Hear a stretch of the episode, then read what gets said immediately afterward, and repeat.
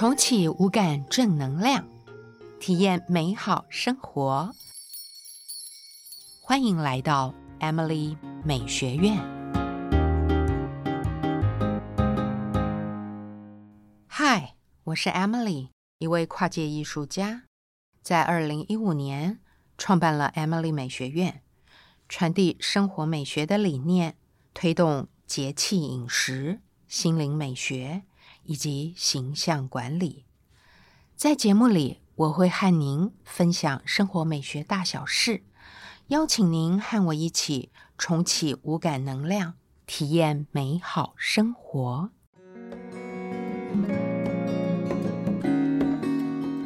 Hello，我是 Emily 美学院主理人吴昌怡，大家都叫我 Emily，或者叫我小爱。我是一位跨界艺术家。嗯，我的艺术创作以天使为主题。天使呢，就是上天的使者的意思。天使的概念呢，是跨越宗教以及跨越时空的藩篱。我认为宇宙有一个至高无上的主宰，他借由天使把真善美与爱的讯息传递到人间。那么，天使的创作呢，就围绕在人间的生活。这是一群天使来到人间旅行，与各种生命形态互动，体验人性，感应人类的内心世界，体验人间的喜怒哀乐、爱恨情仇，然后在不同的场域与人发生了许多的关系。人从出生的那一刻开始。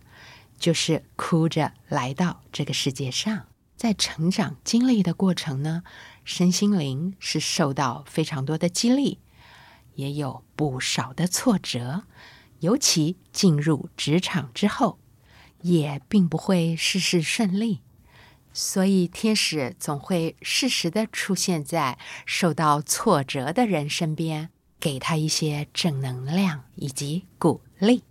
当然，天使会进入家庭，然后会看到在人间父母与子女之间的爱。那当然，天使也在自然界游走，嗯，无论是在大海，或者是在森林里，到处都少不了天使的踪迹。这个天使的创作呢，除了传递真善美与爱的讯息，还包括了友善地球。与友善不同的生命，还有友善所有的人事物，传递这样的讯息给大家。那么，在我创作天使的过程中，有非常多嗯友善地球的各种商业形态，或者是一些企业，就会主动的找上我，然后我们一起到台湾各地。去做了非常多嗯原乡的探索，在我探索原乡的过程中呢，就发现了在台湾各地有非常多的文创，尤其是在啊原乡更多。那但是呢，嗯，常常到了这些文创商店里面呢，发现想要买一个嗯适合自己的东西，竟然找不到。后来我发现问题是在于各个角落呢，台湾是有美术教育，但是呢，似乎缺了一小块的美学教育。于是我就开始规划，呃，天使的钓竿计划。天使的钓竿计划呢，是一个实验教学的计划，呃，目的是在推动偏乡的儿童生活美学的教育。那这一系列的课程呢？呃，我曾经在花莲、台东，呃的一些原乡部落的学校，我们都跟这些孩子分享过。嗯，我记得是在花莲的同门国小，那这位校长呢，他是一个非常有理念的校长。我们在同门国小这一个几乎是百分之九十九都是原住民儿童的。这个学校呢，做了完整的实验教学计划。在这个教学计划嗯的实验过程中，我跟花莲的同门国小的孩子们呢，成为了好朋友。我是他们的小爱老师，那他们是我的孩子们。在上课的过程中，给我很大很大的震撼。在当时呢，学校的孩子里，有一些是属于学习障碍的孩子，他们每个星期呢都需要上特殊的教育的课程。这些孩子呢，在一开始我们的课程里面，包括大自然的色彩学、大自然的几何学里面，他们甚至都没有办法理解，或者是说，嗯，在创作的过程中，其实他们觉得他们自己是达不到的。就是，其实你看这些孩子，你可以理解他们在学习的过程里面是非常挫折的。那但是呢，经过了实验美学的教育，整套课程上完之后呢，这些孩子呢，竟然可以写出一个完整的故事，然后画出一张完整的画作，然后在创作的这个创意上面呢，是完全不落人后的。在这个实验教学计划之后呢，有非常多的妈妈们。有一给我一个非常大的反馈，他们呢都跟我说，可以为妈妈们设计一系列的美学的课程吗？这个就是为什么我会创办 Emily 美学院的一个契机。Emily 美学院呢是一个传递生活美学理念的教育顾问以及销售的平台。那在这个美学院里面呢，我们包括了基础美学堂。我认为大家都必须要懂得什么叫做五感美学。什么是五感美学呢？就是借由呃视觉、听觉、嗅觉、味觉以及触觉带给啊人的美感体验，在生活里面呢，我们垂手可得，但是大家却又常常的那么不经意。借由在我们的五感美学的这个学堂里面呢，嗯，可以提醒大家，随时，呃，可以掌握身边非常细微的体验，来滋养我们的内心。在基础美学堂呢，还有一个是国际礼仪的课程。嗯，我认为礼仪之邦有理有美，可以行遍天下。接下来呢？我认为基础美学堂里面还有一个很重要的元素，就是认识地球五行元素以及磁场对人的影响。在 Emily 美学院呢，还有一个很重要的就是食美学堂，这是一个饮食的美学，借由节气料理摆盘的美学，剩菜华丽转身，带给大家不同的味蕾体验以及视觉的享受。接下来还有一个我认为很重要的课题，就是心灵的美学。因为呢，二十一世纪呢，最大的杀手就是身心状况的不协调。不知道大家会不会常常听到，呃，身边的朋友，嗯，谁谁谁啦，他最近忧郁症；谁谁谁呢，他有恐慌症。尤其经过了这一次的新冠疫情。身心状况不协调的朋友更多了，所以呢，在不论在职场里面或者在家庭里面，每个人都很需要舒压疗愈，每个人也都想要有和谐的亲子关系以及两性关系，甚至是职场的互动，还有与朋友之间的关系，都需要心灵美学的支持，来让它更完美。在 Emily 美学院呢，我们还有一个很重要的，就是爱美学堂。这是一个关于形象管理、体态管理以及健康管理的一个分享单元。那有了基础美学堂、实美学堂、新美学堂、爱美学堂，有了这些的分享之后，大家可以运用在生活里面。所以我们就有了一个完美的生活学堂。这个完美是玩耍的玩，里面呢包括我们平常品茶、喝茶的完美茶香，还包括了种植花草树木，还有借由植物来疗愈自己的植艺美学，甚至包括了出国旅行的行旅的美学，还包括了居家美学以及艺术赏析。Emily 美学院之前有跟台北医学大学，以及在苏州的太湖大学堂，还有台北的维格学校小学、中学、幼儿园。我们在这几个地方呢，都曾经合作过美学的实体课程。Emily 美学院呢，与台北医学大学合作的课程是以旅行的方式来呈现，它是一个美丽新旅行。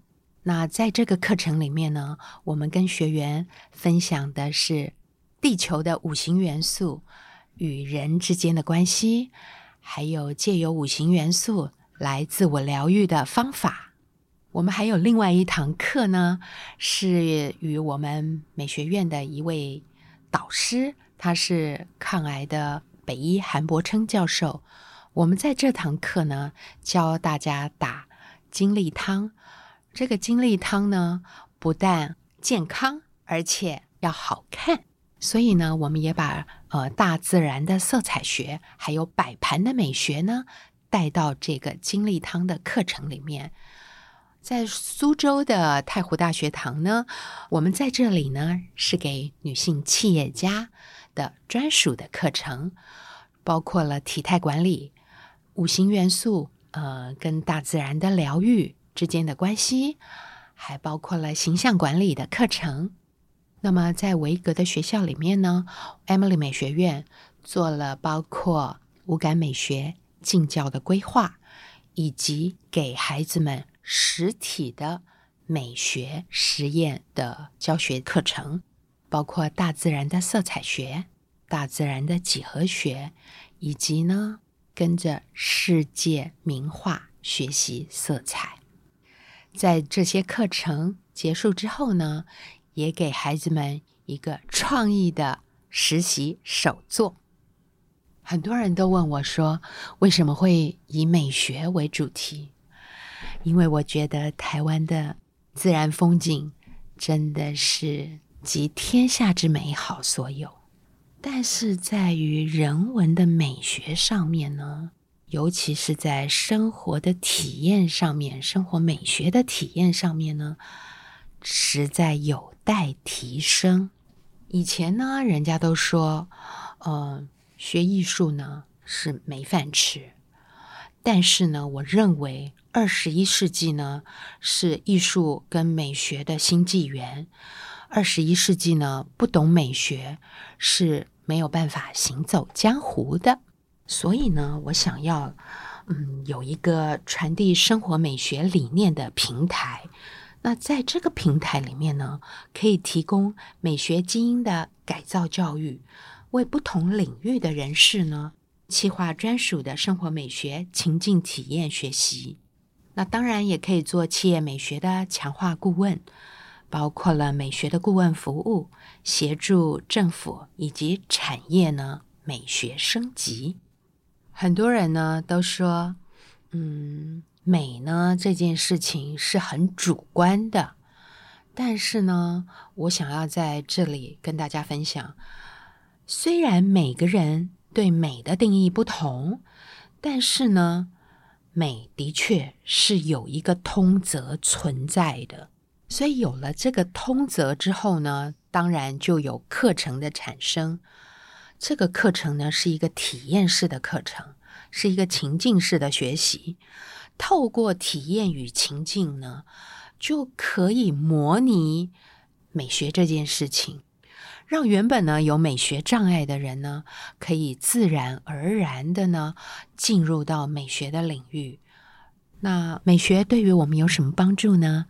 就是可以优化原本的生活，优化原本的生活的品质，借由饮食啦，借由视觉的响应。借由听觉来滋养我们的内心世界。Emily 美学院的核心精神呢，是透过师法自然向大自然学习。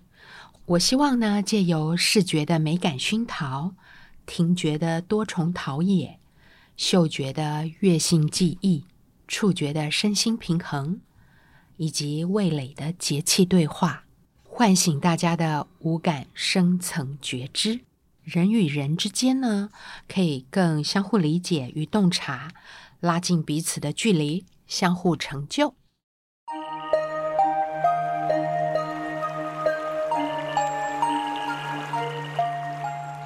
现在的节气走到了秋分，给家人来一碗暖心的鸡汤吧。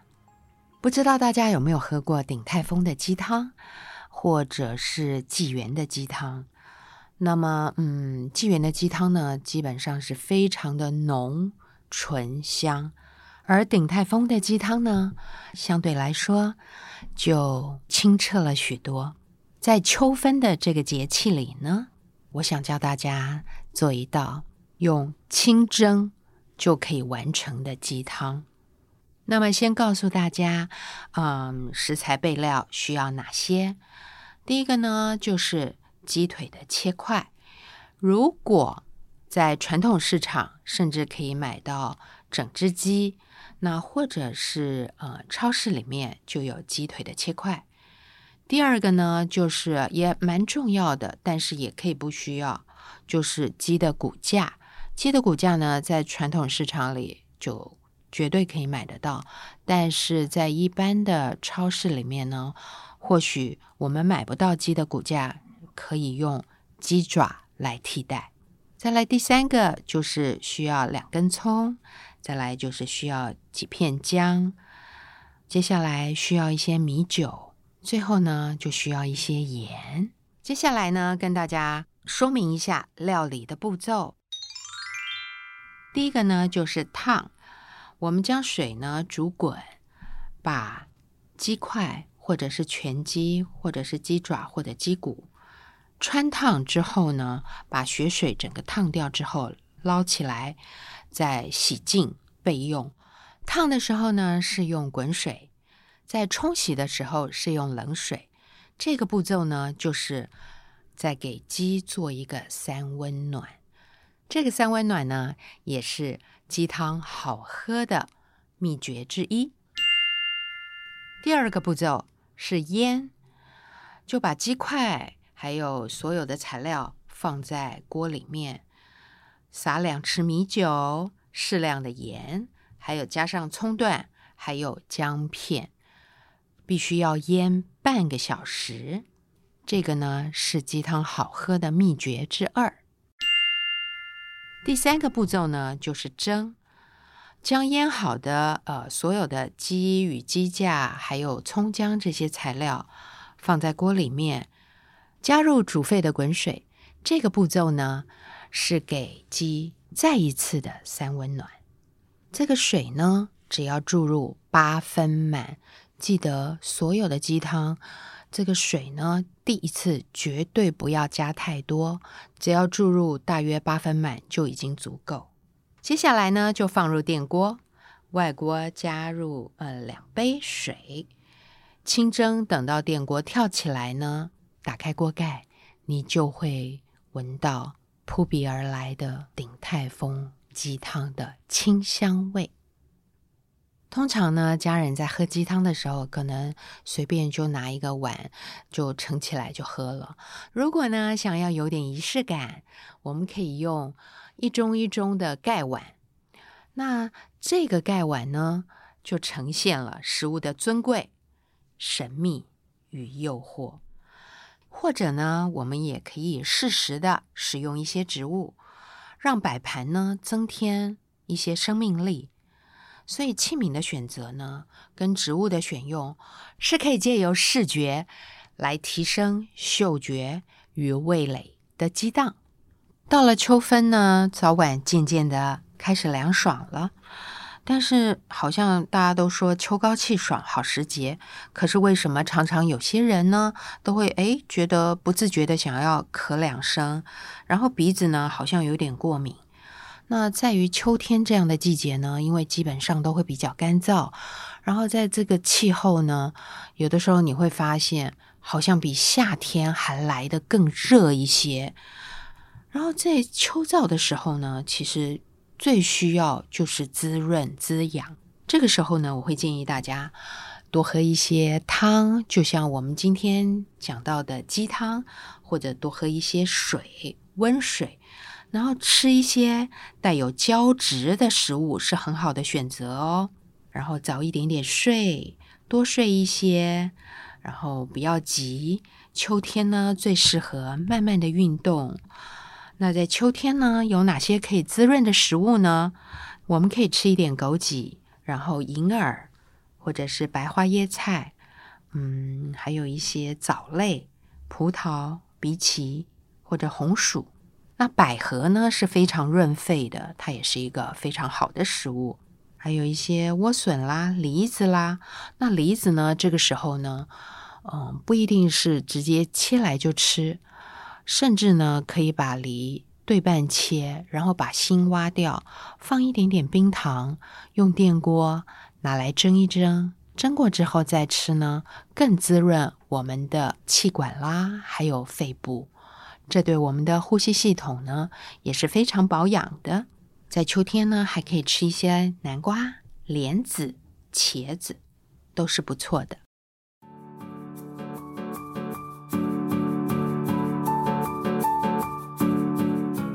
以上是今天的分享，节目就到这儿喽。我是 Emily，今天要送给大家的正能量小语：充满爱、光明与生机的世界，一直在我们的身边，从没有离开过。只要保持正向的心念，处处都有好风景。